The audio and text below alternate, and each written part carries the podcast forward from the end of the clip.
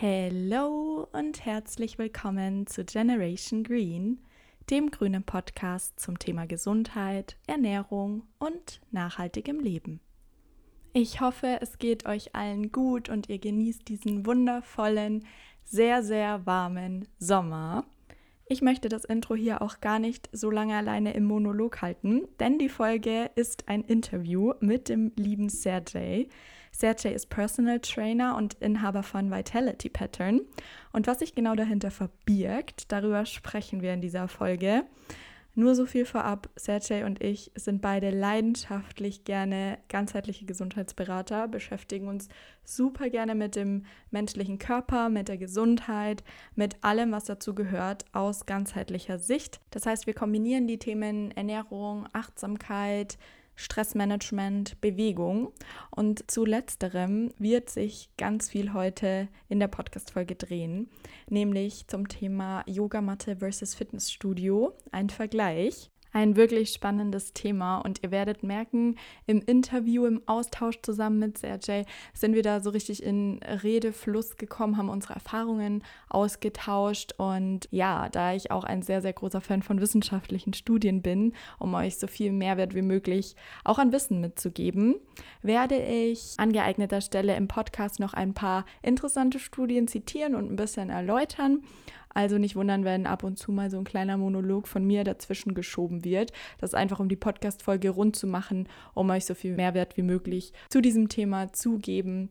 Und ja, dann quatsche ich jetzt einfach nicht weiter alleine, sondern hol den Sergej sozusagen aus der Vergangenheit nochmal mit rein. Und wir starten direkt. Ich wünsche euch ganz, ganz viel Spaß bei dieser Folge. Hello, hello. Ich bin heute nicht alleine, denn ich habe einen ganz, ganz tollen Interviewgast bei mir, den lieben Sergej.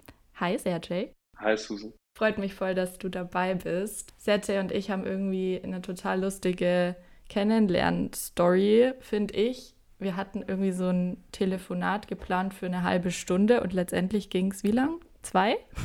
Ja, anderthalb, zwei.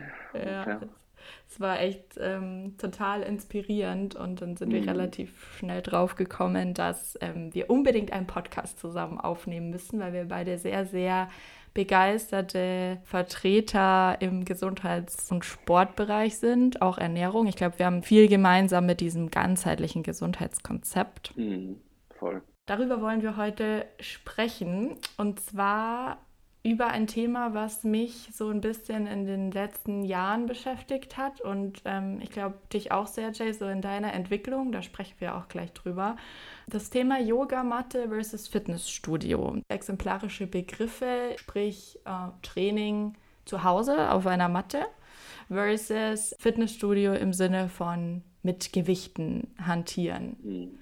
Und das wollten wir mal so ein bisschen vergleichen, weil ich glaube auch generell in der Gesellschaft da so ein bisschen eine, eine, Entwicklung stattfindet und es eine Zeit gab, da war dieses ins Fitnessstudio gehen und sportlich sein sehr, sehr beliebt im Sinne von, okay, ich gehe jetzt da an einen festen Ort, ich stemme so meine Gewichte und verfolge vielleicht die und die Ernährung und dann gehe ich wieder heim und äh, sehe meine Muskeln beim Wachsen zu.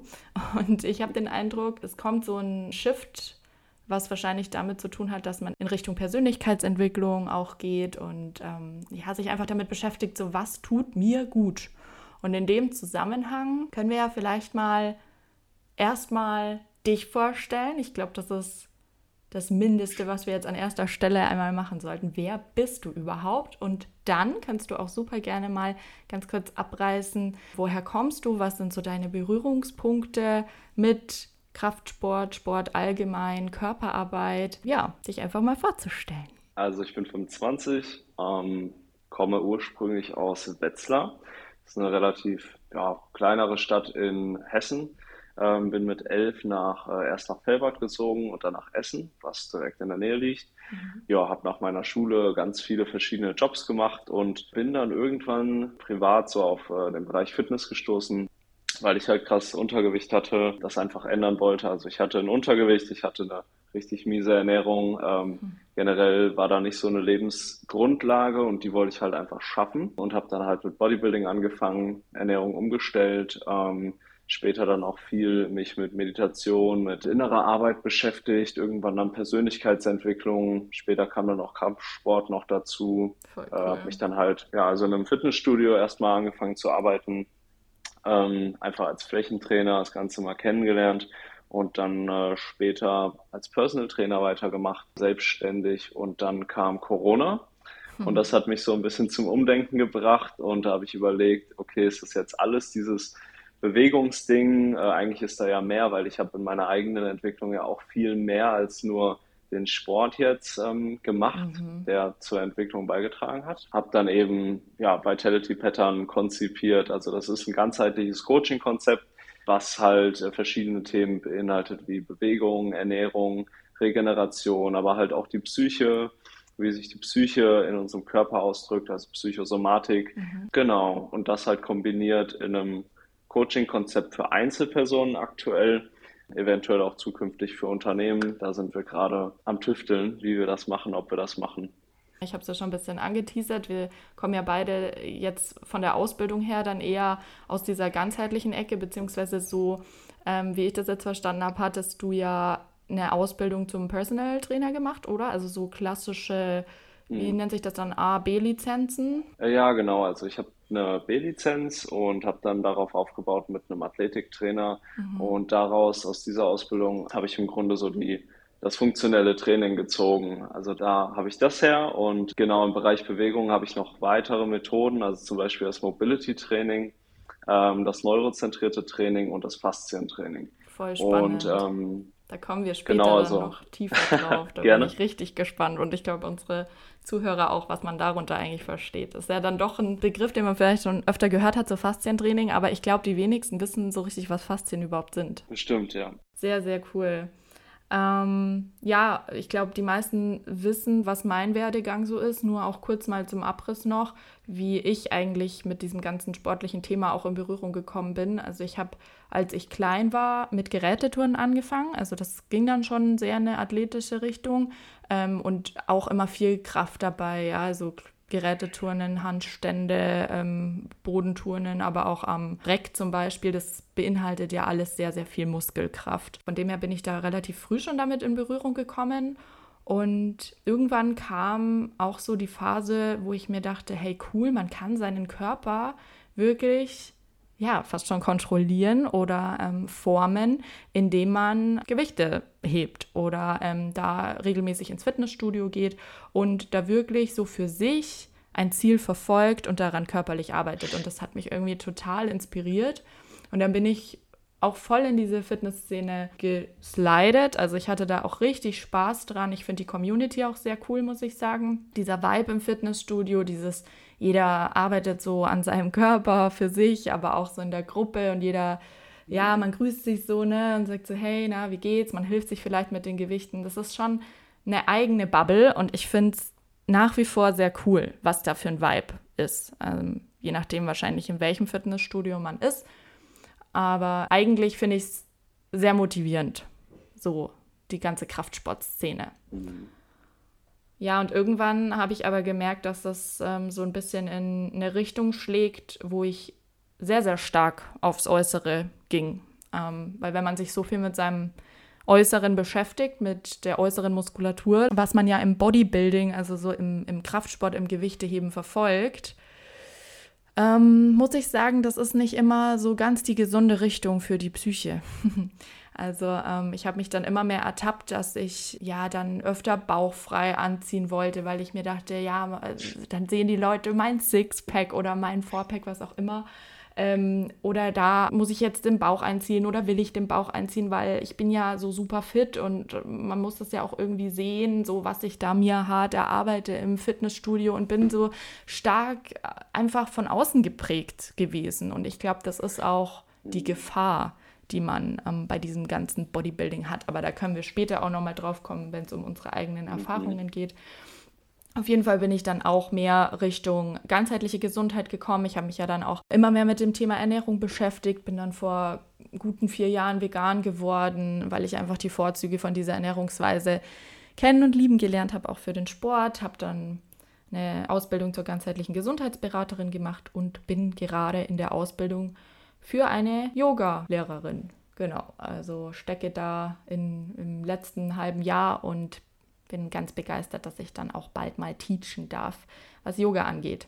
So viel zu unseren Werdegängen und was wir so machen. Ja, und Sergej, wie sieht denn so dein sportlicher Alltag oder deine Woche aus? Weil ähm, ich glaube, ähm, man, man denkt sich dann, oh, die machen so voll viel mit Sport und Gesundheit und Ernährung, ja. die sind bestimmt voll die Tiere und machen den ganzen Tag mhm. nichts anderes. Hast du eine Routine? Ja, ja schon. Also wie ist es wirklich ähm, relativ wenig für meine Verhältnisse. Also ich mache ein bis zweimal pro Woche MMA, Kampfsport. Voll cool. Ähm, Mixed Martial Arts, für die, die es nicht kennen. Genau. Also das, was Conor McGregor macht, sage ich immer, weil da können die meisten sich dann so ein bisschen was vorstellen. Googelt mal Conor ähm, McGregor, dann wisst ihr Bescheid. genau, aber ich mache keine Kämpfe, also es ist nur hobbymäßig und das ist dann nicht ganz so brutal wie, wie ein echter Kampf. ähm, genau, und dann drei, dreimal Krafttraining, drei, viermal Krafttraining. Bei Bedarf so ein bisschen Mobility-Training, Faszientraining, Atemübungen eigentlich täglich. Ähm, ich trainiere mit meinen Leuten, also im Bewegungscoaching, das halt auch täglich. Das ist ja auch eine gewisse Aktivität. Ähm, ansonsten fahre ich viel Fahrrad. Ähm, eigentlich fahre ich überall mit dem Fahrrad hin. Dementsprechend, äh, das ist ja auch irgendwo Training. Also so, ich würde sagen, im Schnitt 20, 30 Minuten am Tag. Ähm, also genau. wirklich täglich Sport und Training. Bewegung. Ja, klar, brauche ich auch. Ja. ja. Ja, ja, ist bei mir. Ja, also für so. mich ist es halt Standard und mhm. ähm, das ist äh, ja normal, also es gehört einfach dazu. Ja, ich, ich finde auch, das ist so eine Art Intuition, die man dann irgendwann hat, ne? so körperlich. Mhm. Also man muss sich dazu ja gar nicht mehr zwingen oder man denkt sich so, oh, ich, ich muss jetzt heute das und das machen, sondern man nee, hat wirklich körperlich intrinsisch so diesen Drang, im positiven ja, Sinn voll. sich zu bewegen. Ja, weil es einfach super gut den Stoffwechsel unterstützt, Herz-Kreislauf-Gesundheit, mhm. Durchblutung. Und das finde ich das Schöne auch, dass man so ein, so ein richtig intuitives Körpergefühl dadurch bekommt. Stimmt, genau. Und es hilft natürlich auch, ähm, oder es ist natürlich auch schön, wenn man so fit ist und beweglich und ähm, vital. Ich mache es auch nicht per se für den Sport. Also ich glaube, es gibt Leute, die sagen, oh, ich liebe den Sport und mhm. ich bin im Verein und keine Ahnung. Aber für mich sind das eigentlich nur Mittel zum Zweck. Klar macht mir das auch währenddessen Spaß, mhm. aber dann geht es mir auch um den Spaß. also, oder auch um das Gefühl, ähm, das Lebensgefühl. Ich fühle mich dadurch einfach gut, ich fühle mich gesund, vital, ja. äh, ich bin sehr leistungsstark und ähm, das ist eigentlich das, warum ich es mache. Und ja. ähm, genau. Fühle ich voll, mega cool. Ja, jetzt haben wir schon so, so geschwärmt. Jetzt steigen wir mal ins Thema ein. zur, zur Titelerklärung vielleicht. Yogamatte versus Fitnessstudio. Ich habe es schon angesprochen, das sind natürlich sehr exemplarische Begriffe. Aber um mal so ins Thema reinzugehen, was meine ich eigentlich damit mit diesem Titel?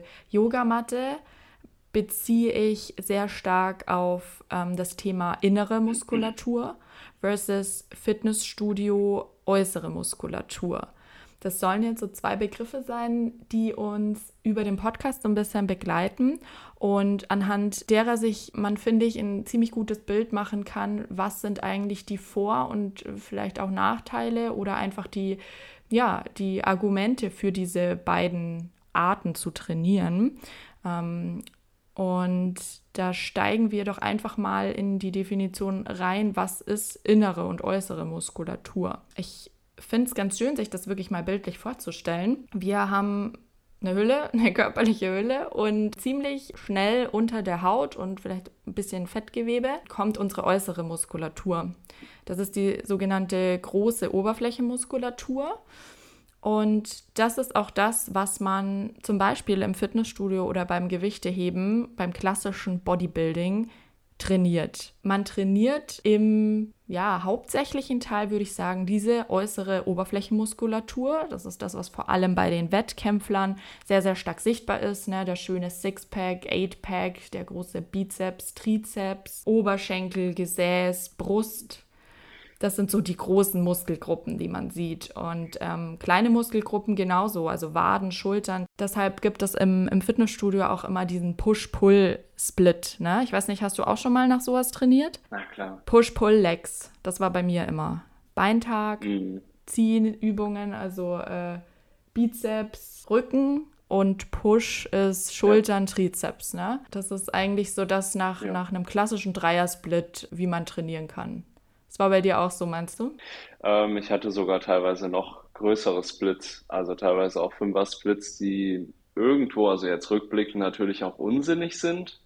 Wieso? ähm, weil, je nachdem, wie oft man trainiert, also so mehr, also einen größeren Split als ein Dreier-Split, der macht eigentlich nur Sinn für Leute, die unterstützend ähm, irgendwelche Wachstumshormone oder ähnliches nehmen, ah, krass, weil dadurch okay. die, äh, Mus die Muskelproteinsynthese sich komplett verändert und der Körper dann damit arbeiten kann und weil die Leute auch oft zweimal am Tag trainieren.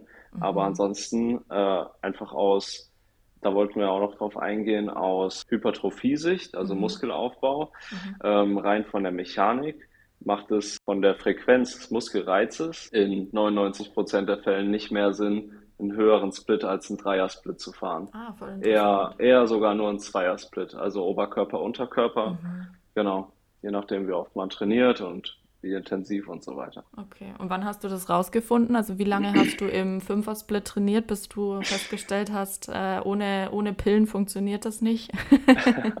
es hat funktioniert, es hat auch sehr gut funktioniert. Ähm, aber es war bestimmt nicht das Optimum. Mhm. Aber ich habe halt sehr intensiv und mit einem hohen Volumen und sehr lange auch trainiert, 90 Minuten, zwei Stunden, manchmal sogar mhm. noch länger und das mit richtigen Hardcore-Bodybuildern, also ja, schon ganz krass. am Anfang und die haben mich halt, ähm, da hatte ich dann auch trotzdem eine krasse Form und Muskelmasse. Mhm. Aber es war nicht optimal. Wann habe ich es rausgefunden? Ich würde sagen, im Rahmen meiner Ausbildung, ne? mhm. als ich mich tief mit den Themen beschäftigt habe und dann geguckt habe, welche Reizsetzung ist nach wissenschaftlicher Grundlage am sinnvollsten. Ja. Und ja. Cool. Genau. Diese äußere Muskulatur ist Bewegungsmuskulatur letztendlich. Diese klassischen Bewegungen, die der Muskel ermöglicht, zum Beispiel beim Bizeps, wenn man diese Hebelbewegung macht, um den Bizeps zum Beispiel anzuspannen, ja, dieses klassische zu sich hinziehen oder äh, Sit-up, dieses Crunchen, dieses Oberkörper und Beine aufeinander zubewegen, diese Beugung. Dafür sind die äußeren Muskeln zuständig, die äußere Muskulatur, die Bewegungsmuskulatur, um Dinge in Form zu bringen, um den Körper in Form zu bringen. Im Gegensatz dazu ist die innere Muskulatur, die sogenannte Tiefenmuskulatur. Und auch die Muskulatur, die oftmals in den Hintergrund gerät, aber so, so wichtig ist für unsere Gesundheit. Ja, nachhaltige Leistungsfähigkeit würde ich sogar schon sagen. Die wird auch als Haltemuskulatur bezeichnet. Wieso? Weil sie eben den Körper in Form hält. Jetzt nicht äh, optisch, sondern die Bewegungsmuskulatur bringt den Körper in die Form und Tiefenmuskulatur sorgt dafür, dass wir diese Position auch halten können und zwar längerfristig und nicht nur ein paar Sekunden. Die befindet sich unterhalb dieser Oberflächenmuskulatur und ist auch nah an den Gelenken, Sehnen, Bändern und Knochen. Also sie umfasst eigentlich den kompletten inneren Bereich rund um das Skelett. Wenn man sich das jetzt so bildlich vorstellt, dann ist es auch relativ logisch, dass die Funktion dieser inneren Muskulatur die Stabilisation ist, die Beweglichkeit des Körpers, vor allem auch der Wirbelsäule, Balance, also Gleichgewicht, Halten praktisch, Haltemuskulatur. Und ähm, sie schützt aber auch Gelenke, Sehnen, Bänder, Knochen und ja, unterstützt damit auch die komplette Körperhaltung. Und wo liegen jetzt diese inneren Muskeln? Ganz klassischer Vertreter sind die queren und schrägen Bauchmuskeln. Und das ist auch tatsächlich im Bodybuilding oder im, sag ich mal, ästhetischen Körperformen eine beliebte Muskelgruppe, die zwar anstrengend zu trainieren ist teilweise, aber die sorgen praktisch dafür, dass man so diesen flachen Bauch hat, weil die alles, alles so nach innen ziehen. Wirbelsäulenmuskulatur, Beckenbodenmuskulatur, sehr, sehr wichtiges Thema, gerade bei Frauen. Gerade bei Frauen, die Kinder gebären, mhm. die wissen spätestens dann, wie wichtig eine ausgeprägte Beckenbodenmuskulatur ist und auch Teile vom Hals, Hüft, Brust und äh, Beinmuskulaturbereich zählen zur inneren Muskulatur. Das mal so als kurzer Abriss zu den Muskelgruppen. Ich würde auch sagen, man kann die gar nicht immer so voneinander trennen. Also bei jeder Übung spielen sowohl die äußeren als auch die inneren Muskeln eine sehr, sehr große Rolle. Aber schon rein vom optischen her und auch von unserer Erfahrung oder meiner Erfahrung zumindest ausgehend, kann ich echt sagen, dieses Gewichte heben im Fitnessstudio zum Beispiel, das brennt zwar, aber ich habe dieses Brennen wirklich im Vergleich jetzt, wo ich die innere Tiefenmuskulatur viel mehr trainiere, habe ich richtig gemerkt, dieses Brennen ist äußerlich. Ne? Also man merkt so richtig, was ist äußere Muskulatur und was ist innere Muskulatur. Hm. Ging es dir auch so oder geht es dir auch so? Das ist interessant. Also, wo ich den größten, also einen großen Unterschied sehe, ist, ich weiß nicht, ob das jetzt so ein bisschen von deinem Mikrothema gerade weggeht. Ich hoffe nicht. Ähm, aber so der Unterschied zwischen Bodybuilding und funktionellem Training, die sich eher auf Bewegungsmuster konzentrieren als auf Muskeln. Also im Bodybuilding trainiert man oft sehr isoliert. Ja, ich trainiere jetzt meinen Lat, ich mache jetzt eine Trapezübung, ich mache jetzt eine Bizepsübung, Trizepsübung. Davon bin ich halt irgendwann komplett weggegangen. Ja, genau. was du sagst, Lat, Bizeps, genau. das sind alles so diese äußeren Muskeln, die man trainiert. Mhm. Genau, und wenn du halt eher in Bewegungsmustern denkst, zum Beispiel, ähm, ich mache jetzt ein Drückmuster, ich mache ein Zugmuster, ein Rotationsmuster oder ein Plankmuster, äh, mhm. Bei der mhm. Plank zum Beispiel, das ist halt eine Halteübung und da ist natürlich ganz viel Tiefenmuskulatur mit dabei. Mhm. Und je großflächiger, also je mehr Muskeln, je komplexer die Bewegung ist, desto mehr ist auch die Tiefenmuskulatur natürlich mit dabei. Mhm. Denn je komplexer die Bewegung ist, desto mehr Muskeln werden beansprucht und je mehr Muskeln beansprucht werden, desto mehr brauchst du auch Haltemuskulatur, um in diesem Bewegungsablauf, äh, deinen Körper stabil halten zu können. Mhm. Deshalb bin ich da ein Fan von und äh, arbeite halt mit Primal Movement Pattern und trainiere auch selber in Primal Movement Pattern. Was heißt ähm, das genau? Magst du es mal vorstellen? Das sind, ja gerne, also das sind so sieben Bewegungsmuster. Das ist einmal ein Drückmuster, ein Zugmuster, Rotation, Plank, der Lunge, also Ausfallschritt, mhm. Squat, Kniebeuge und der Hip Hinge. Also Hip Hinge bedeutet, ähm, den Po sozusagen nach hinten, die Hüfte beugen und dann den Po halt anspannen und die Hüfte strecken, äh, wie man das zum Beispiel beim Kreuzheben kennt. Genau, und das sind so Bewegungsmuster und da hat man in der Regel alles mit dabei.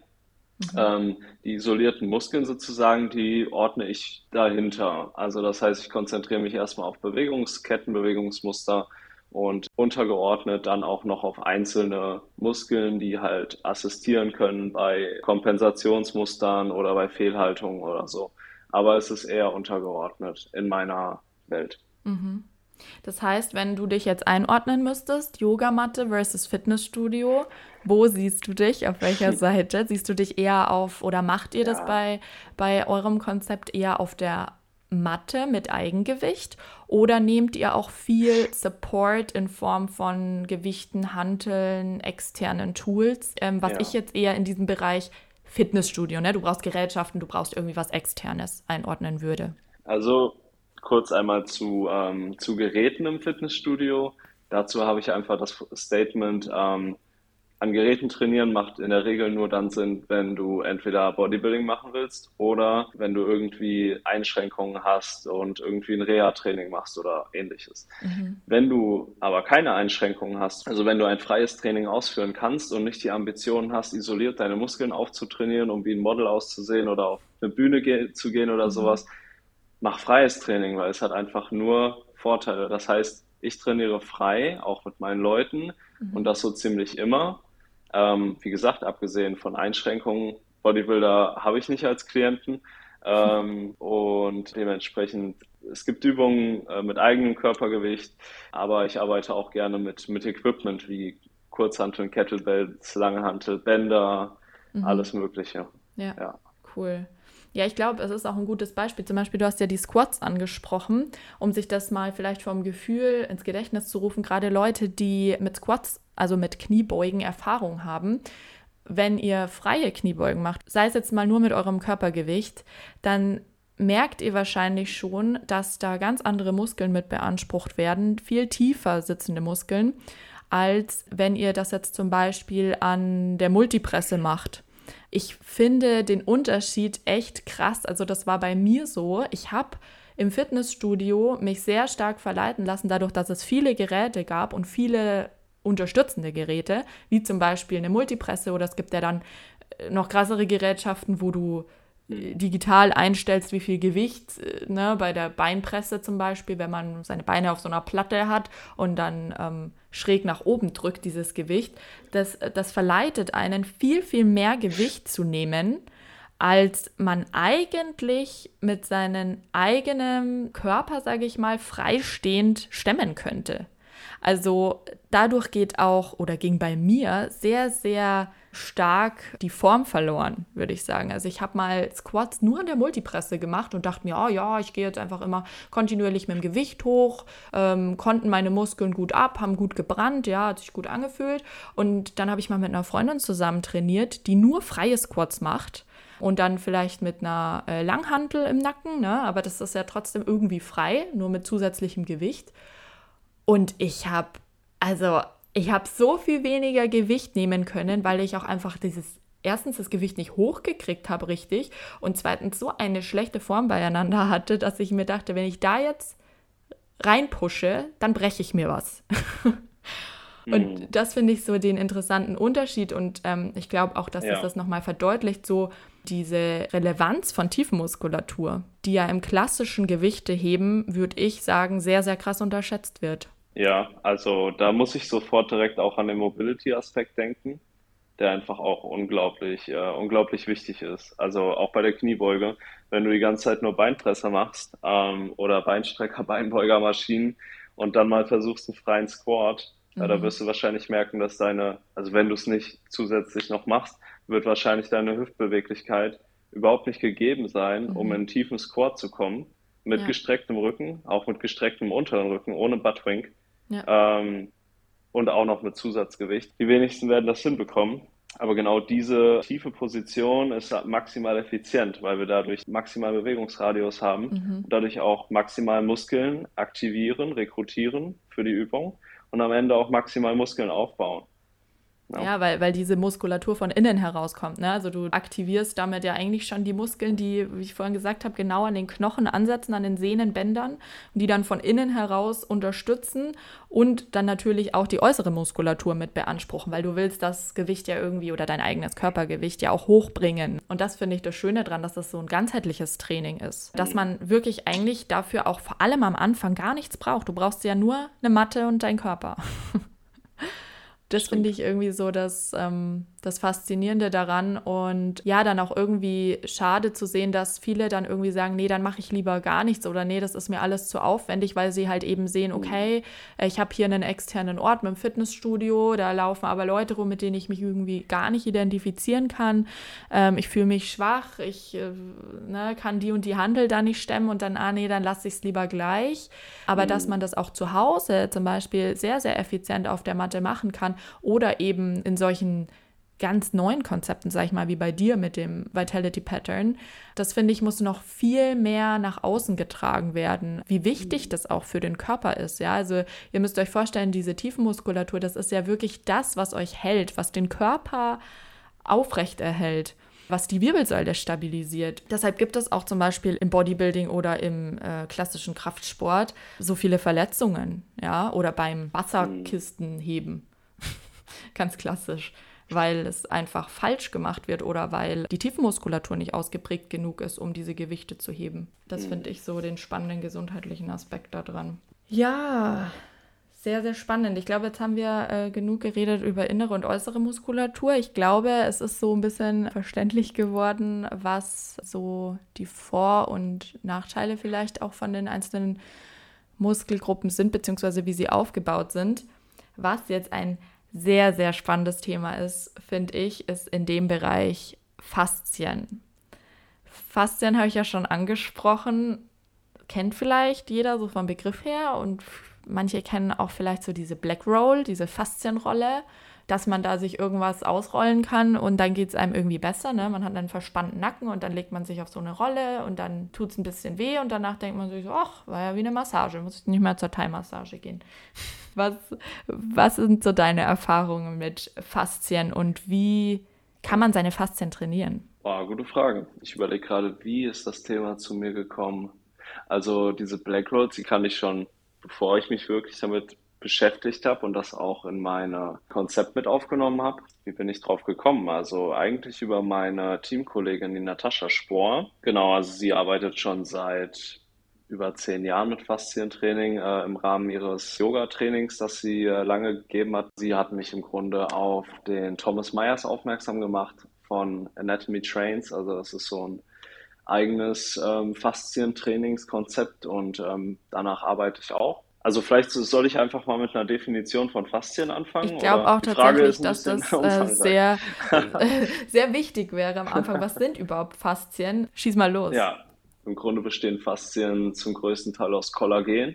Kollagen ist ein Protein, was von äh, sogenannten Fibroblasten produziert wird. Das sind Zellen, also die produzieren das. Ich glaube, es sind 100, über 100 verschiedene Arten von Kollagen. Und das Tolle an den Faszien ist, dass dieses Kollagen von den Fibroblasten in verschiedener Substanz hergestellt werden kann. Also als ganz weiche Substanz, also fast flüssig, äh, bis hin zu richtig harter Substanz. Also der Körper stellt das her in der Form, wo, wie es gerade gebraucht wird und schickt es dahin, wo es gebraucht wird. Als Beispiel, ähm, wenn wir jetzt am Schreibtisch sitzen den ganzen Tag, äh, da wird zum Beispiel unter anderem unsere Rückenmuskulatur beansprucht und gebraucht, damit wir aufrecht sitzen können. Wenn die Muskulatur jetzt nicht allzu stark ist, dann wird früher oder später wird die Muskulatur nicht mehr diese Belastungen auffangen können.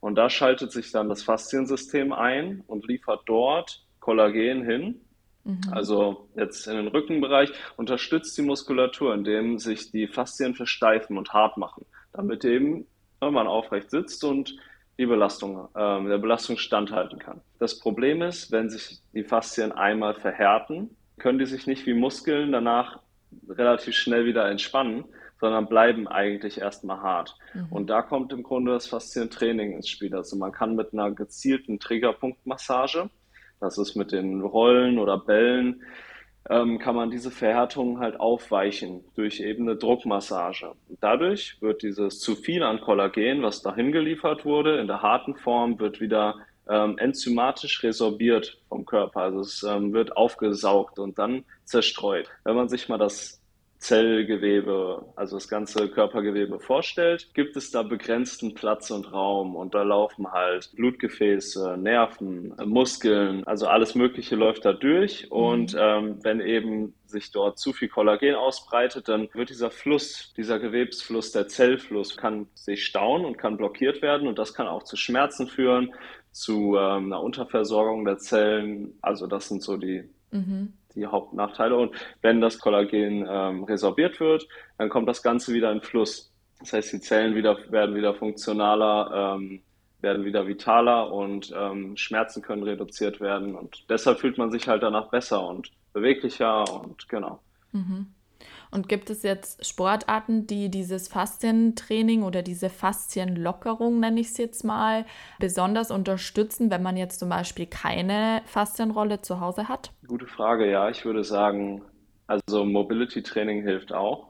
Das kann man komplett unabhängig, also ohne Equipment machen. Mhm. Mobility Training bezieht sich eigentlich mehr auf Gelenke. Das heißt, man mobilisiert Gelenke in bestimmten Gelenkspositionen und dadurch kann sich auch die Muskelspannung in der Umgebung reduzieren, was natürlich auch die Faszien beeinflusst und aufweichen kann. Mhm. Genau. Meistens ist es ja mit Belastung verbunden und im Faszientraining geht es ja eher um Entlastung.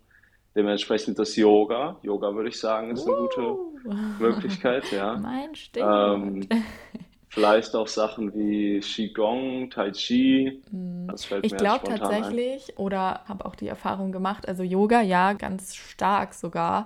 Ist mir aber tatsächlich davor nie so bewusst gewesen. Also ich habe gemerkt, dass ich durch Yoga so viel entspannter werde im Nackenbereich zum Beispiel. Ich hatte wahnsinnig Probleme mit ähm, immer versteiftem Nacken. Also ich sitze viel am Schreibtisch und man hat da dann leider nicht immer die beste Haltung, also die meisten nicht. Ich glaube, wenn man sich dem ganz bewusst ist, kann man das mal über, ja, vielleicht eine halbe Stunde relativ äh, aufrechterhalten, aber irgendwann verkümmert man einfach vor dieser Tastatur. Und ich hatte mhm. so Schmerzen im Nackenbereich und das ist schon auch besser geworden, zum Beispiel durch Bodybuilding, sage ich mal, ne? also durch das Gewichtestemmen aber da war ich auch sehr, sehr oft immer noch verspannt. Und wenn man sich das überlegt, ja, ja klar, weil es geht halt einfach nicht so tief. Also wenn du die äußere Muskulatur aufbaust, dann ähm, sieht es gut aus und du kannst entsprechende Gewichte heben, aber es geht halt nicht so tief rein wie dieses Tiefmuskulaturtraining, Faszientraining, was zum Beispiel Yoga als, ich würde fast sagen, perfekte Kombination ähm, neben dem Mobility-Training erfüllt weil einfach diese komplette funktionelle Struktur des Körpers, die ja die Faszien eigentlich ausmachen. Ne? Faszien sind ja letztendlich dieses Bindegewebe, was so die, den ganzen Körper, die Knochen, die Sehnen, Bänder umgibt. Und das zu trainieren und aufzulockern, ich glaube, das schafft man auch wirklich nur mit Tiefenmuskulaturtraining oder entsprechendem ja, punktuellem Rollen ne, da drauf. Aber ich persönlich zum Beispiel muss sagen, ich habe eine Faszienrolle daheim, aber ich mache das so gut wie nie. Und ich bin trotzdem so weich und entspannt in meinen ähm, mhm. Körperteilen und Sehnen.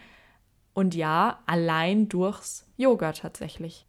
Deshalb ist für mich so dieser Titel Yogamatte versus Fitnessstudio total wertvoll und ja, was, was ich einfach teilen wollte, so für alle Sportbegeisterten oder eben auch für Leute, die, die das Gefühl haben, nee, ich bin einfach nicht sportlich, ja. Also für, für mich gibt es irgendwie keine Sportart, die passt, mhm. weil ich glaube, für jeden gibt es irgendeine passende Sportart, die, ja, die einem einfach gut tut, was ja letztendlich das Wichtigste ist, ne? dass man den Körper in Bewegung hält. Ja, absolut. Ich habe die Frage aus der Community bekommen weil ich ja äh, viel über das Thema Yoga eben spreche. Ist man denn mit Yoga sportlich? Kann man denn überhaupt mit Yoga Muskeln aufbauen? weil Yoga verstehen, glaube ich, viele unter einem Dehn- und Meditationspraxis, ja? Also sehr, sehr spirituell, wo es ja auch letztendlich herkommt, ja. Also die ursprüngliche indische Geschichte des Yoga ist ja ähm, sehr stark auf das Geistliche, auf, auf eine Verbindung zwischen Körper und mhm. Geist aus. Und wenn man dann heutzutage sagt, man macht Yoga, dann denken sich viele so, ah ja, weiß schon, was das für eine ist. Ne? Die umarmt dann auch Bäume und so. Habe ich schon öfters so diesen, diesen Blick so bekommen, so, ah ja, ich mache lieber richtigen Sport. Und deshalb wollte ich jetzt einmal mal mit dir drüber sprechen, was ist denn das generelle Prinzip und die Trigger von Muskelaufbau, dass wir uns einfach mal so mhm. an den Prinzipien langhangeln und ich dann auch oder wir dann auch so ein bisschen Einblick bringen, was überhaupt Muskelaufbau bedeutet und wie man den zum Beispiel auch mit Mobilisationstraining und äh, Yoga erreichen kann. Mhm. Ja, das ist jetzt eine sehr, sehr große Frage auf jeden Fall. Ähm, also Muskelaufbau funktioniert halt im Grunde dadurch, dass man dem Muskel einen Reiz aussetzt. Also es geht immer um, um Reizsetzung, auch nicht nur im Muskelaufbau, sondern generell, wenn man irgendwelche ähm, Veränderungen bewirken will äh, im Körper, geht es immer um Reizsetzung. Das heißt, wir wollen im Grunde durch ähm, eine Belastung, wir wollen den Körper belasten und halt ein bisschen mehr belasten, als er bis jetzt gewohnt ist. Das heißt, aus der Komfortzone rausgehen. Mhm. Ähm, und dadurch setzen wir halt im Muskel einen Wachstumsstimulus, also einen Reiz. Und der Muskel passt sich dann entsprechend an. Der merkt, oh, okay, von mir wird mehr gefordert, ich muss, ich muss diese Belastung, dieser Belastung standhalten. Ja, und infolgedessen ähm, teile ich mich jetzt einfach und wachse. Mhm. Genau. Mhm. Genau, also das kann man prinzipiell einteilen in so drei Prinzipien. Einmal das hat Sergej jetzt schon mit dieser Belastung, Überbelastung angesprochen. Die nennt sich auch progressive Überbelastung, also diese kontinuierliche Steigerung an Gewichten zum Beispiel, aber auch generell an Belastung, an Reizen setzen, Variantenreichtum auch. Dann metabolischer Stress wird das Ganze auch genannt. Das ist dieses brennende Muskel, was man spürt, wenn man sich irgendwie anstrengt, wenn man einer Belastung ausgesetzt ist, wenn man körperlich aktiv ist und vor allem kleine oder gar keine Pausen macht, dass der Muskel eben erschöpft und dann brennt. Und das, was Sergej angesprochen hat, wovon der Muskel letztendlich wächst, durch diesen mechanischen Schaden, der im Muskel entsteht. Das sind so mikroskopische Schäden in den Muskelfasern Hört sich brutal an, aber letztendlich ist es genau das. Äh, der Muskel, die kleinsten Muskelfasern, die reißen letztendlich und wenn sie wieder zusammenwachsen, tun sie das halt dicker, damit sie der nächsten Belastung besser ausgesetzt sind und die besser, der besser standhalten können. Und dieses dickere Zusammenwachsen ist genau das, was wir dann als breiteren Muskel auch wahrnehmen. Ich glaube, man denkt sich bei dem Ganzen so, okay, Reiz, Überbelastung, Steigerung, das hat irgendwo dann mal ein Ende, wenn ich mit dem Eigengewicht trainiere. Hm. Bist du da auch so der Auffassung oder was ist so deine Erfahrung bei dir mit dem Thema Muskelaufbau? Ja, das, was du beschreibst oder was die Leute beschreiben, das nennt man ja Plateau, so ganz klassisch. Und äh, es geht einfach darum, klar gibt es, gibt es Grenzen, auch im Leben, man kommt immer an Grenzen, merkt, oh, okay, jetzt muss ich aus meiner Komfortzone wieder rausgehen. Mhm. Also Es geht im Grunde darum, immer wieder Plateaus zu brechen. Und das kann man im Grunde machen durch Variation. Das heißt, neue Übungen ausprobieren, Gewicht steigern, ähm, mehr Wiederholungen, ein anderes Tempo mhm. in den Wiederholungen, vielleicht auch eine andere Sportart oder an der Beweglichkeit arbeiten. Wenn jetzt jemand zum Beispiel, nehmen wir einen Bodybuilder, ähm, der macht immer Bankdrücken und kommt irgendwann nicht mehr drüber hinaus, dann könnte der auch einfach mal probieren, ähm, seine, seine Schulter und seinen ganzen Thorax ein bisschen aufzumobilisieren und vielleicht kann er dadurch auch wieder mehr Gewicht bewegen. Mhm. Also das ist so diese, ja, diese Muskelverlängerung, die du auch irgendwie ansprichst, ne? Den, ah, den Muskel. Nicht unbedingt. Nee? nee? Ja, okay. Muskelkontrolle. Also Muskelverlängerung, ja, eine Sache schon, aber der wird wahrscheinlich schon bis in die maximale Dehnung kommen. Das ist mhm. ja jetzt beim Bankdrücken zum Beispiel, ist ja nicht so problematisch wie jetzt zum Beispiel bei Kniebeugen. Das ist was anderes. Ähm, also es geht eher um Muskelkontrolle. Also durchs Mobility-Training setzen wir halt auch neuronale Reize. Mhm. Und das verbessert einfach die Ansteuerung, die Muskelrekrutierung, ähm, die Neuroplastizität. Also ich will jetzt nicht zu fachlich werden, aber im Grunde sorgt es dafür, dass das Gehirn diese Bewegung einfacher ausführen kann, ähm, als geringere Bedrohung einschätzt, dass sich einfach der Kraftoutput erhöht. Ähm, also man kann auf sehr vielen Ebenen arbeiten, um Plateaus zu brechen. Mhm. Das ist voll interessant, was du so sagst, als innere Bedrohung so wahrnehmen. Ja, ich glaube auch, mhm. dass man oft unterschätzt, wie das Gehirn dabei eigentlich mitarbeitet.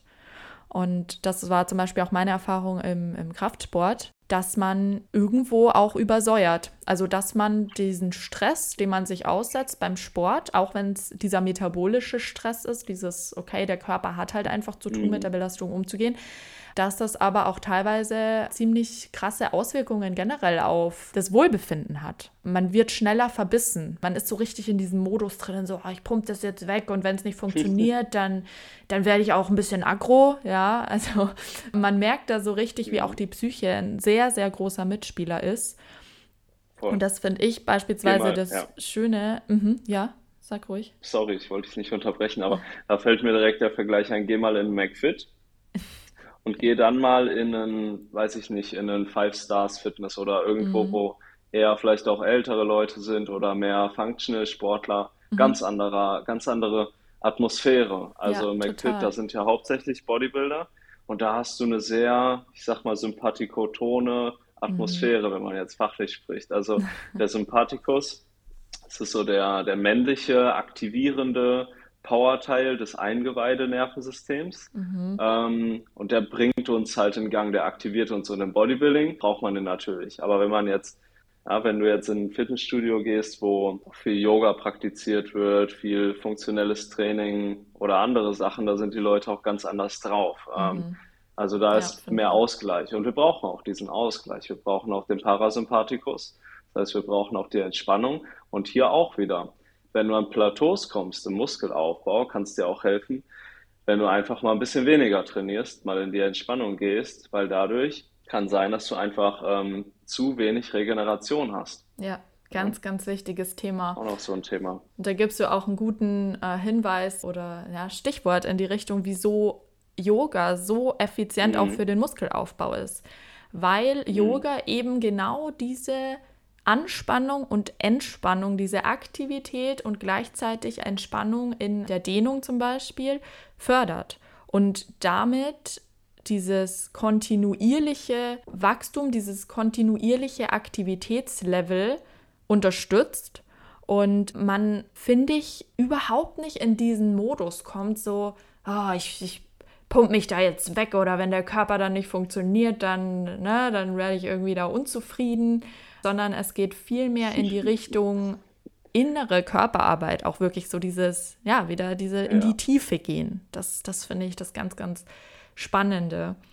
Und mhm. auch ähm, physiologisch betrachtet, diese, ähm, diese drei Prinzipien, die ich jetzt für Muskelaufbau oder die wir auch vorgestellt haben, progressive Überlastung und mechanischer Schaden, also das, was wir brauchen, um den Muskel wachsen zu lassen. Das kann man genauso oder wird genauso auch im Yoga praktiziert, vor allem in den dynamischen mhm. Einheiten, also zum Beispiel im Vinyasa Flow. Oh, Weil ja. letztendlich. Und das ist diese... super anstrengend. Ja, also, gell? Leute, die sagen, das ist nicht, äh, ist nur Meditation und den, nope, geht mal Ja. in Vinyasa-Kurs, da, das schafft ihr gar nicht. Genau, Vinyasa Also, oder Ashtanga-Yoga, das sind, glaube ich, so die beiden anstrengendsten Yoga-Arten mit. Also es gibt gefühlt tausend verschiedene Yoga-Stile. Ja, jeder Yogalehrer entwickelt auch vielleicht wieder so seinen eigenen Stil. Aber Vinyasa zeichnet sich eben zum Beispiel dadurch aus, dass es diese dynamischen Bewegungssequenzen aufeinander folgend hat. Und vor allem im Yoga gibt es eigentlich keine Pausen. Also Yoga ist eine konstante Aktivität im Körper und da wird so ein Trugschluss gezogen, dass Yoga zum Beispiel in den Dehneinheiten eine passive Dehnung ist, ja. Und da konnte in Studien festgestellt werden, passive Dehnung fördert den Muskelaufbau nicht, ja, weil der Muskel da überhaupt nicht beansprucht wird. Aber eine aktive Dehnung sprich Kraft aufzuwenden, um in die Dehnung zu kommen. Ganz äh, natürlich jetzt nicht, ne, auf Teufel komm raus, sich irgendwie in den Spagat drängen oder so, das ist überhaupt nicht das Ziel. Aber dass man zum Beispiel in der Vorbeuge, also wenn man sitzt, in der sitzenden Vorbeuge, die Oberschenkel in den Boden drückt, wirklich aktiv Kontakt zum Boden aufbauen und dann, was auch immer man greifen kann, die Fußsohlen, vielleicht auch die Schienbeine, wenn es auch die Knie sind. Aber mit diesem Griff aktiv sozusagen die, die Körperbereiche aufeinander zuzuziehen, dieses Ziehen und dieses aktive Drücken, das nennt man aktive Dehnung und das konnte in Studien festgestellt werden, fördert den Muskelaufbau. Von dem her ist das ein Trugschluss zu sagen, mit dem Yoga zum Beispiel kann man keine Muskeln aufbauen, weil einfach gerade diese Vinyasa-Elemente, diese aktive Dehneinheiten genau das Gegenteil, nämlich genau den Muskelaufbau fördern.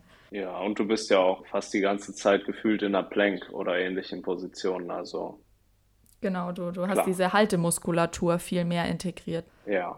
Ja. Mhm. Beispiel ist zum Beispiel äh, Chaturanga, also wenn man vom, vom herabschauenden Hund, also auf den Armen sozusagen so wie im Klappmesser stehend, ähm, nach unten in eine Art Liegestützposition geht. Das ist im Yoga kann man genau auch diese progressive Überbelastung, diese ähm, Hypertrophie trainieren, indem man zum Beispiel das Chaturanga ganz am Anfang auf den Knien macht, ja, also wie Liegestützen auf den Knien, dass einfach ein bisschen Gewicht weggenommen wird. Und wenn du dich dann steigern möchtest, dann machst du es wie in der Plank Position.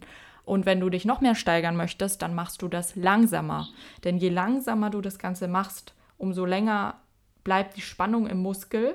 Und Spannung im Muskel bedeutet auch gleichzeitig, der Muskel muss wachsen, der Muskel muss aufgebaut werden. Ja. Und das ist ähm, total spannend. Sehe ich auch am eigenen Körper, muss ich sagen. Ich drop das jetzt mal. Ich glaube, die, die Frage habe ich schon so oft bekommen und dann immer nur sporadisch beantwortet. Aber tatsächlich mache ich keine andere Sportart so regelmäßig wie Yoga. Also das Einzige, was ich noch regelmäßig mache, ist laufen gehen, ein bis zweimal die Woche. Aber es gibt auch Wochen, da gehe ich nicht laufen. Und das mache ich auch noch nicht lang. Aber ich würde sagen, die letzten zwei Jahre war der einzige Sport, den ich gemacht habe, Yoga. Und ähm, wer mich auf Instagram verfolgt, der sieht, dass ich trotzdem, glaube ich, relativ gut muskulär bepackt bin. also hat mich selber tatsächlich, muss ich ganz ehrlich sagen, fasziniert. Wie, ähm, Mhm. wie krass ich meine Muskeln halte und auch aufbaue. Nur in Anführungszeichen durch Yoga. Ja, da hast du einfach ein Plateau gebrochen. Ne? Ja, beziehungsweise äh, Also setzt halt immer wieder neue? Reize, genau, ja. Genau, mal einen neuen Reiz gesetzt. Aber das habe ich auch so erlebt. Das ist ganz witzig, weil ich komme ja auch aus dem Bodybuilding und mache jetzt seit drei, vier Jahren kein richtiges Bodybuilding mehr. Ähm, aber ich habe auch lange trotzdem, oder wenn ich jetzt trainiere und ich Pump habe, das pumpt sich unglaublich auf. Also ich halte immer noch sehr gut meine, meine Form und ähm, baue aber auch weiter Muskeln auf, obwohl ich jetzt nicht isoliert trainiere, sondern eher etwas ganzheitlicher in Bewegungsmustern. Ja, Ähm, genau. voll cool. Und an dieser Stelle möchte ich euch noch zwei Studien zum Thema Yoga und Muskelwachstum vorstellen, die ich sehr interessant fand und wo ich mich auch in meinem eigenen Yoga-Training und meinen Erfahrungen rein körperlich mit Yoga wiedergefunden habe. In diesem Zusammenhang wurden zwei große Studien durchgeführt, nämlich einmal in 2015 in China und im Jahr 2019 in Kanada, die ungefähr das gleiche Experiment durchgeführt haben, nämlich sie haben Probanden über einen Zeitraum von zwölf Wochen beobachtet, wie sie die beiden Yoga-Stile Vinyasa, also ein eher dynamischer Yoga-Stil, und Hatha, eine statische Variante, praktiziert haben Und das Ergebnis bei beiden Studien war zum einen mehr Muskelkraft, also messbare Stärke bei den Probanden. Zum zweiten mehr Kraftausdauer, speziell bei Übungen zur Brustpresse und bei Bauchübungen.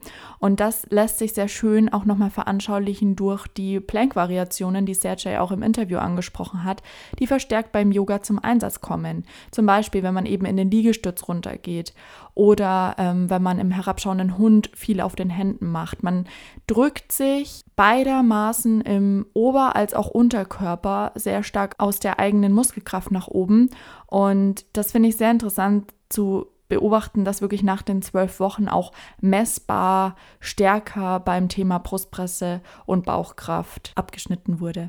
Das dritte Ergebnis war eine höhere Flexibilität und Beweglichkeit, was wahrscheinlich nicht verwunderlich ist für die meisten, die ja die Sportart Yoga hören. Das ist auch in Verbindung mit der nachfolgenden Studie im Jahr 2020 aus Kopenhagen nochmal genauer untersucht worden.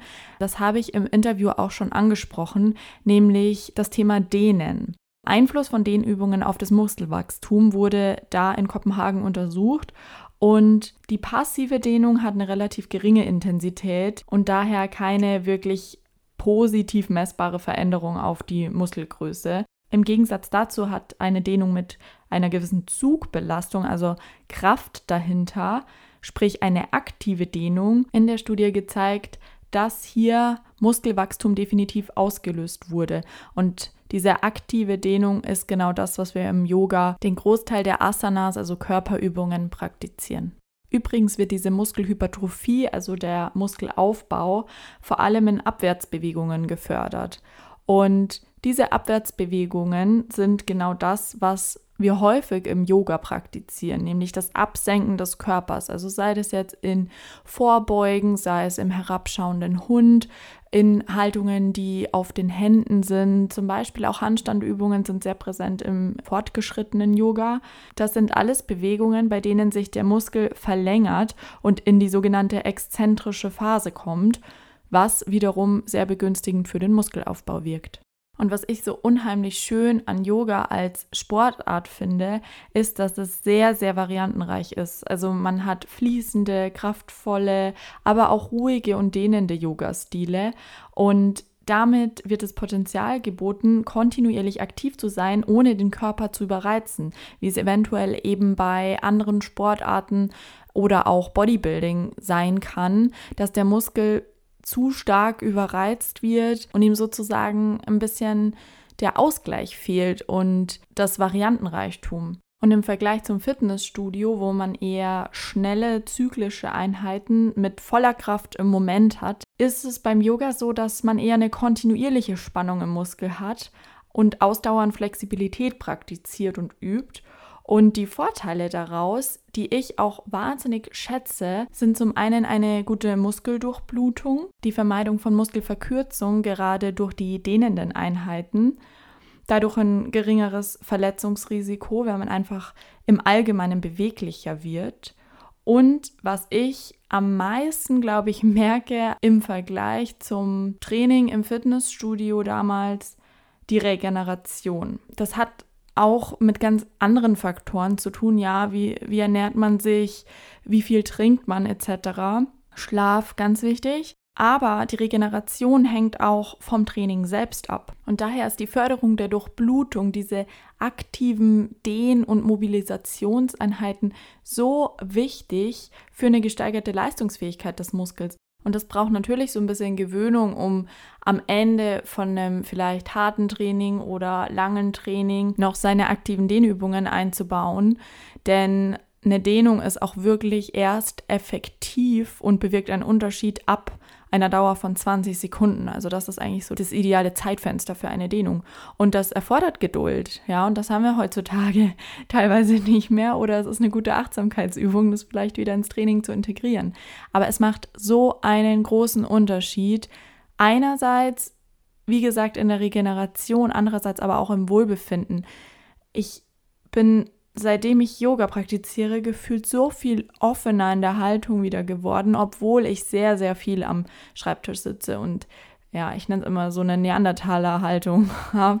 durch dieses in die Tastatur getippe und ähm, ja, man sitzt im Auto, ne, dann verkürzt man auch so ein bisschen. Man hat einfach als moderner Mensch leider diese nach vorne gewölbte Haltung im Brustbereich.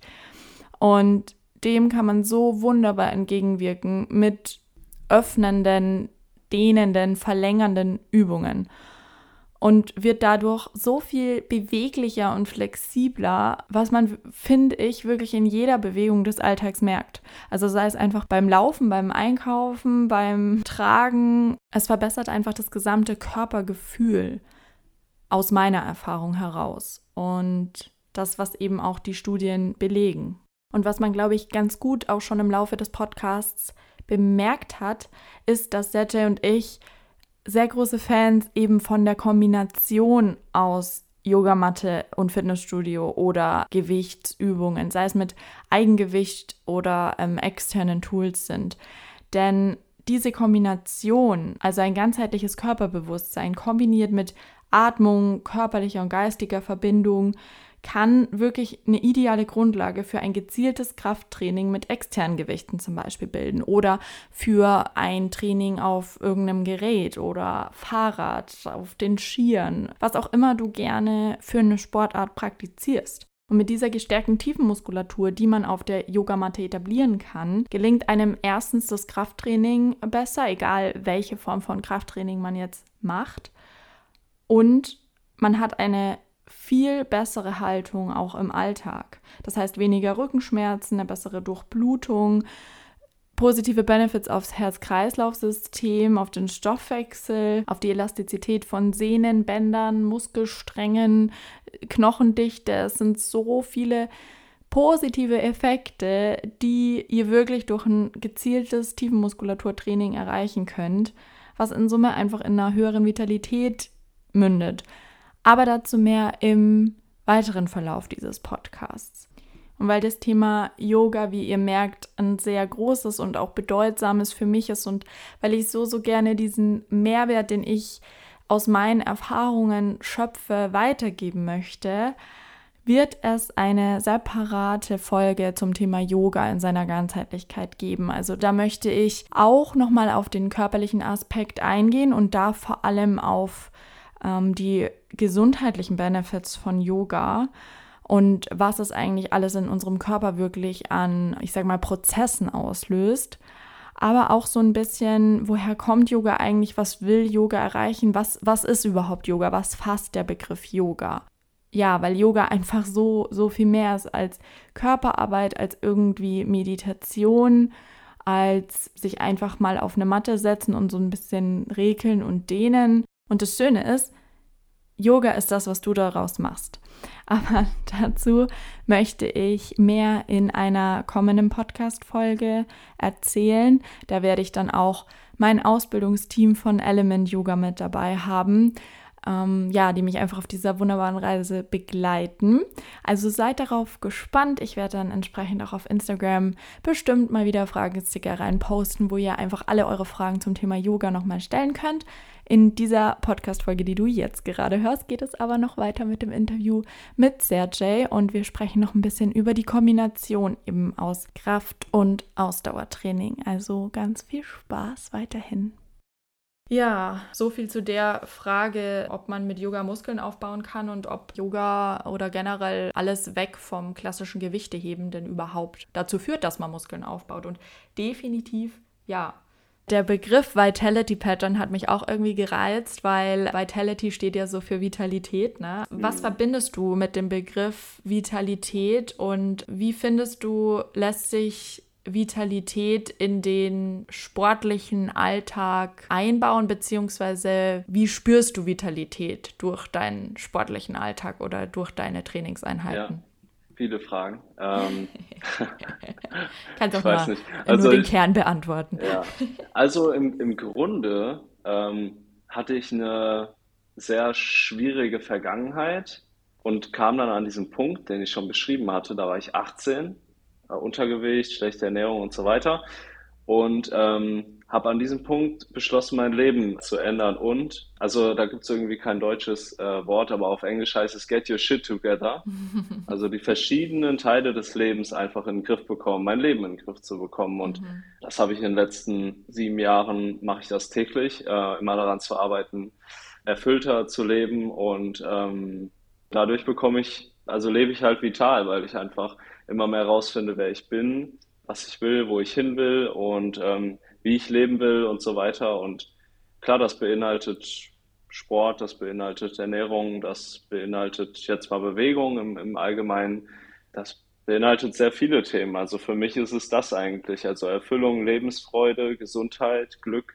Mhm. Äh, das ist für mich eigentlich Vitalität. Und im größeren Sinne äh, geht es darum, auch bei Vitality Pattern. Also es geht nicht sehr, so sehr darum, Leute fit zu machen oder so, sondern es geht eigentlich darum, dass die Leute erkennen, wie einfach es eigentlich sein kann, glücklich zu sein und gesund zu leben. Und ja. klingt jetzt vielleicht nicht so ein bisschen diffus, aber das ist irgendwie so. Ja, ich finde, das ist einfach die Definition von Ganzheitlichkeit, ne? Also das Ganze nicht nur von einer mhm. Perspektive mhm. aus zu betrachten. Und klar, ich finde es total cool, wenn man leidenschaftlich in einer Sportart aufgeht und versteht es nicht falsch, wenn ihr euch absolut wohlfühlt damit, ins Fitnessstudio zu gehen und zu sagen, hey, ich pumpe jetzt da die Gewichte weg oder ich setze mich aufs Rad und fahre fünf Stunden Fahrrad, weil ich das geil finde, wenn meine Oberschenkel brennen, ist cool.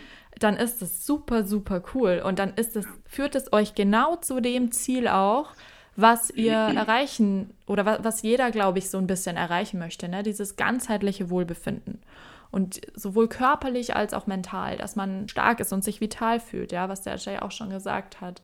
Da habe ich auch ein spannendes Zitat dazu gelesen von einem Profi-Mountainbiker, der eben genau diese Kombination zwischen diesen Krafteinheiten oder dieser Einseitigkeit von Training, finde ich, ganz gut beschreibt. Er hat nämlich gesagt, wir glauben, wir seien stark, weil wir in dem, was wir tun, vielleicht ganz ordentlich was leisten. Egal ob Laufen, Fußball, Skifahren, Radfahren und so weiter. Aber die meisten Sportarten sind sehr einseitig. Verletzungen, Überlastung, Gelenk- und Strukturschäden sind da vorprogrammiert.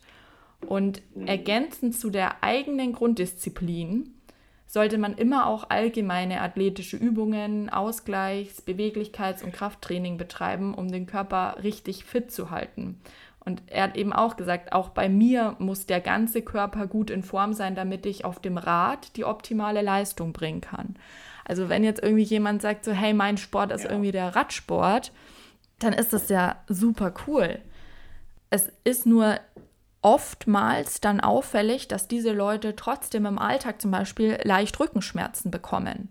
Oder dass man äh, dann nicht mehr so leistungsfähig ist, wenn man irgendwie fünf Stunden, acht Stunden am Tag vor dem PC sitzt.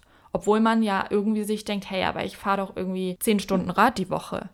Und deshalb finde ich dieses ganzheitliche Konzept zu trainieren, zum Beispiel eben mit Yoga, mit Mobilitätstraining, mit funktionellem Krafttraining, dass man einfach diese Kraftausdauer trainiert. Das finde ich wahnsinnig wertvoll für, für das gesamte Wohlbefinden. Ja, es geht immer um Balance. Also und halt auch über den, über den, über den Kraftsport oder Sportteil hinaus. Also mhm.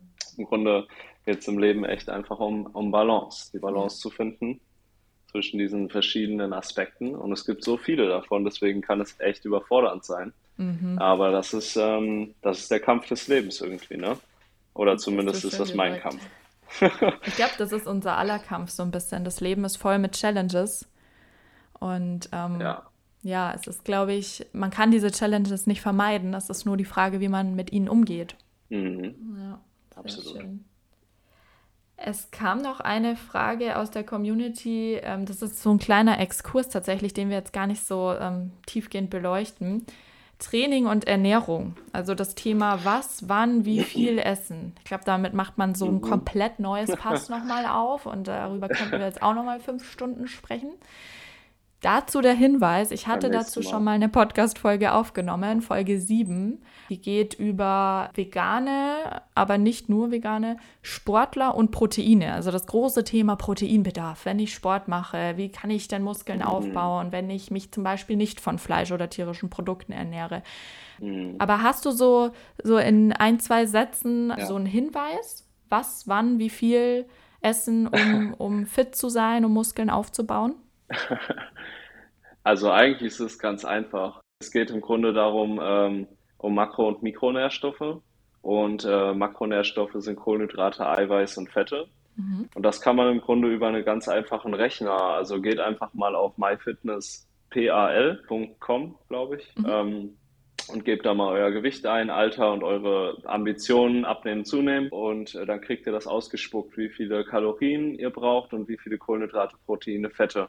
So, und dann könnt ihr da Lebensmittel eintragen und gucken, was beinhalten die von diesen Makronährstoffen und euch da was zusammenstellen. Ja, kriegt man Oder prinzipiell mal ein Gefühl jemand... für die Zahlen. Ne? Wobei ich finde, genau, das muss man also... auch mit Vorsicht genießen, sich dann nicht an den Kalorien aufzuhängen, vor allem wenn man abnehmen möchte. Ich glaube, wenn man zunehmen möchte, ist das wirklich eine super gute äh, Möglichkeit zu sehen, was hat vielleicht mehr Kalorien. Aber Kalorien sind ja halt eben auch nicht alles, ne? Ja, das sowieso. Ähm, also da sind wir eigentlich auch schon bei Mikronährstoffen, also Mikronährstoffe sind halt äh, Vitamine, Mineralien, Spurenelemente und die sind halt in äh, Obst, Gemüse und ähm, auch anderen Lebensmitteln enthalten und da kann man einfach darauf achten, wenn man es jetzt ganz einfach runterbricht, den Teller einfach so bunt wie möglich mit verschiedenem Gemüse zu gestalten, solange es keine Allergene irgendwie beinhaltet. Eat the Rainbow, ähm, sage ich immer so gerne. Regenbogenteller. Ja, und also ich glaube beim Abnehmen, das, das ist nochmal ein anderes Thema, aber bei Leuten, die ähm, Probleme haben, Muskeln aufzubauen, esst einfach mehr und führt mehr Energie zu. Und ich glaube, am einfachsten ist es echt, wenn man sich da einen äh, vernünftigen Trainer sucht, der da einmal mit einem Plan erstellt, investiert da ein paar hundert Euro und dann hat man das auch. Also, Kommt in unsere Beratungen, Eigenwerbung. Ja, genau. ja, aber es ist echt kein Hexenwerk. Also das ist wirklich sehr simpel. Aber ich kenne ja den Struggle. Also ich hatte ja Untergewicht und mhm. wusste zu dem Zeitpunkt auch gar nicht, was möglich ist. Und als ich dann plötzlich ja, 69 auf der Waage, dann plötzlich 79, 89. Also ich bin ja in anderthalb Jahren von 55 auf 90 Kilo hoch. Ähm, Hast du das gesund das gemacht oder Dirty Erfahrung. Bulk? Dirty Bulk, absolut dirty. dirty. Bulk. Also nicht zu empfehlen, ne? Also klar kann man von Fast Food ja, auch äh, zunehmen, aber Zahlen, wie gesagt, nee, es war kein Fast Food. Kein Fast okay. Food. Aber es war Viel halt Fleisch, ähm, auch, aber abgesehen davon halt ein totaler Überschuss und ähm, da würde ich eher einen Lean Bike empfehlen. Also ich habe mit einem Kunden zum Beispiel einen Lean Bike gemacht, der hat jetzt so äh, 12 Kilo in einem halben Jahr zugenommen, also ganz entspannt mhm. und kontinuierlich einfach zugenommen mit einem Lean Bike. Das bedeutet so circa 300 Kalorien pro Tag mehr. Mhm. Ja.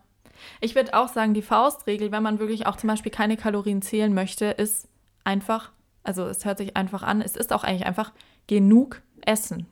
Also das wird, glaube ich, sehr, sehr krass mhm. unterschätzt. Viele schauen eher darauf, was esse ich. Und wenn ich jetzt irgendwie Muskeln aufbauen will, dann muss das jetzt nur Hühnchen sein. Und am besten, ne, also so die und die Lebensmittel.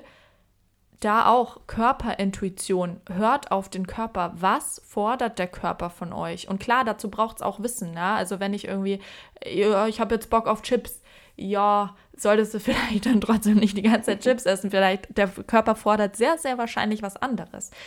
Aber zum Beispiel Kohlenhydrate, ja. Ähm, also dieses ganze Low Carb, Keto.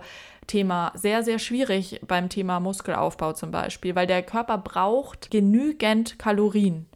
Und ja, Sergej und ich, glaube ich, wir wissen beide mittlerweile, was wir irgendwie zu uns nehmen, was gesund ist. Sergej, du ernährst dich auch vegan, oder? Soweit ich weiß. Äh, ja, vegan und ja, nicht ganz Keto, aber größtenteils. Oh, jetzt habe okay, jetzt habe ich praktisch äh, voll in deinen Bereich gegrätscht. Okay, du ist nicht gut für Muskelaufbau.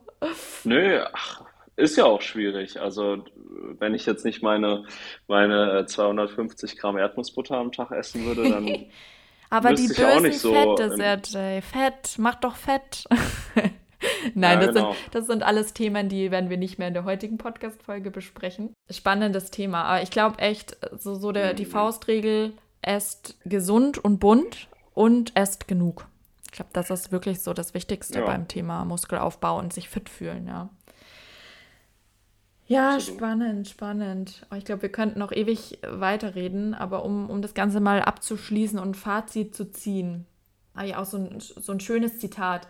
Der Schlüssel zu Fitness und Gesundheit ist die Konsistenz, mit der man Sport macht. Und das ist wirklich aus meiner Mhm. Erfahrung auch der wirklich der Schlüssel. Ich habe zwar früher irgendwie fünf Tage die Woche stand ich im Fitnessstudio, aber das habe ich halt irgendwie auch nur, weiß ich nicht, zwei Jahre durchgehalten und dann dachte ich mir so, boah, nee, irgendwie fühlt sich das nicht nachhaltig an. Das ist nichts, das, das war oft was, wozu ich mich überreden musste. Also wirklich so, komm, durchziehen, durchbeißen, du machst es jetzt.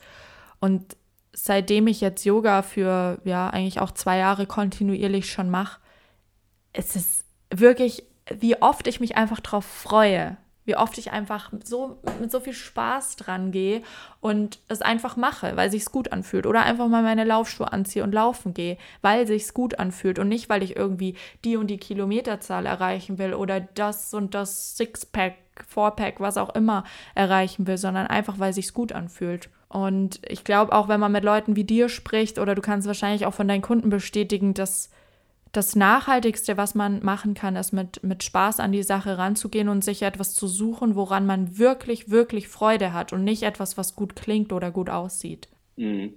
Äh, ja, also ich muss sagen, ähm, ich trainiere schon im Fitnessstudio und also ich mache da halt mein, mein eigenes Konzept, was ich auch selber so trainiere. Ähm, und das erlebe ich genau wie du. Also da freue ich mich ähm, fast immer drauf. Also es gibt auch so Tage, ich glaube, das sind, weiß ich nicht, alle, alle zehn Tage habe ich vielleicht mal einen dabei, wo ich so, äh, heute, heute eher nicht. Mhm. Aber ähm, ansonsten habe ich da immer Bock drauf, weil ich halt, also ich variiere auch jedes Training meine Übungen. Ja, ich glaube, das ist Ähm, auch ganz probiere wichtig. auch immer neue Sachen aus und lerne halt auch neue Sachen für meine Klienten und meine Arbeit und das ist schon sehr erfüllend. Ja, Ja. total cool, ja. Sehr, sehr schön. Ich habe übrigens gelesen, die beste Sportart ist ähm, Squash, laut einer Harvard-Studie. Also die Was? wirklich sagt, würde ja, ich auf gar keinen Fall unterschreiben. Kraftausdauer, geringeres Verletzungsrisiko und Kontinuität in der Sportart, weil man es eben sowohl im Sommer als auch im Winter halt in der Halle da machen kann. Und dass das zum Ah, Beispiel ja. dann äh, Schwimmen oder so sehr, sehr einseitig dann teilweise gemacht wird oder Radfahren dann nur im Sommer oder Mhm. so, ne? Fand Ja. ich sehr spannend. Ja, würde ich so nicht unterschreiben, aber Hast du schon mal gemacht? nee, aber ich kenne die Sportart und Also, ich glaube, da weiß, gibt es, äh, Bescheid. gibt es sinnvollere. Okay. Ja, die Harvard-Studie hat das gesagt, ne? Dann muss es ja stimmen. Nein, also äh, bei dem Mhm. Thema wirklich, macht das, was, was euch Spaß macht, aber seid euch gewiss, ihr könnt damit Muskeln aufbauen, vital sein, fit sein und das heißt nicht, dass man äh, nur Muskeln aufbaut, wenn man zum Beispiel Gewichte stemmt oder sich zu irgendwas zwingt, nur weil man in der Zeitschrift gesehen hat, dass Person XY damit die und die Körperform bekommen hat. Genau. Ja, dann vielen, vielen Dank, lieber Sergej, für deine Zeit und für die interessanten Einblicke. Danke, dass ich hier sein durfte. Hat sehr viel Spaß gemacht und ähm, ja, dann noch ganz viel Erfolg mit Vitality Pattern. Und ihr könnt gerne Dankeschön. mal den Auch Sergej. so. Danke, ja. Ähm, ich gebe dir da mal ein paar Yogastunden, wenn ich meine Ausbildung absolviert habe. Oh, bitte. Brauche ich ganz dringend. Schaut super gerne auf Instagram bei uns beiden vorbei. Ich verlinke es auch nochmal in der Podcast-Beschreibung. Und dann würde ich sagen, bleibt alle gesund und munter. Und bis zum nächsten Mal. Ciao, ciao. Tschüssi.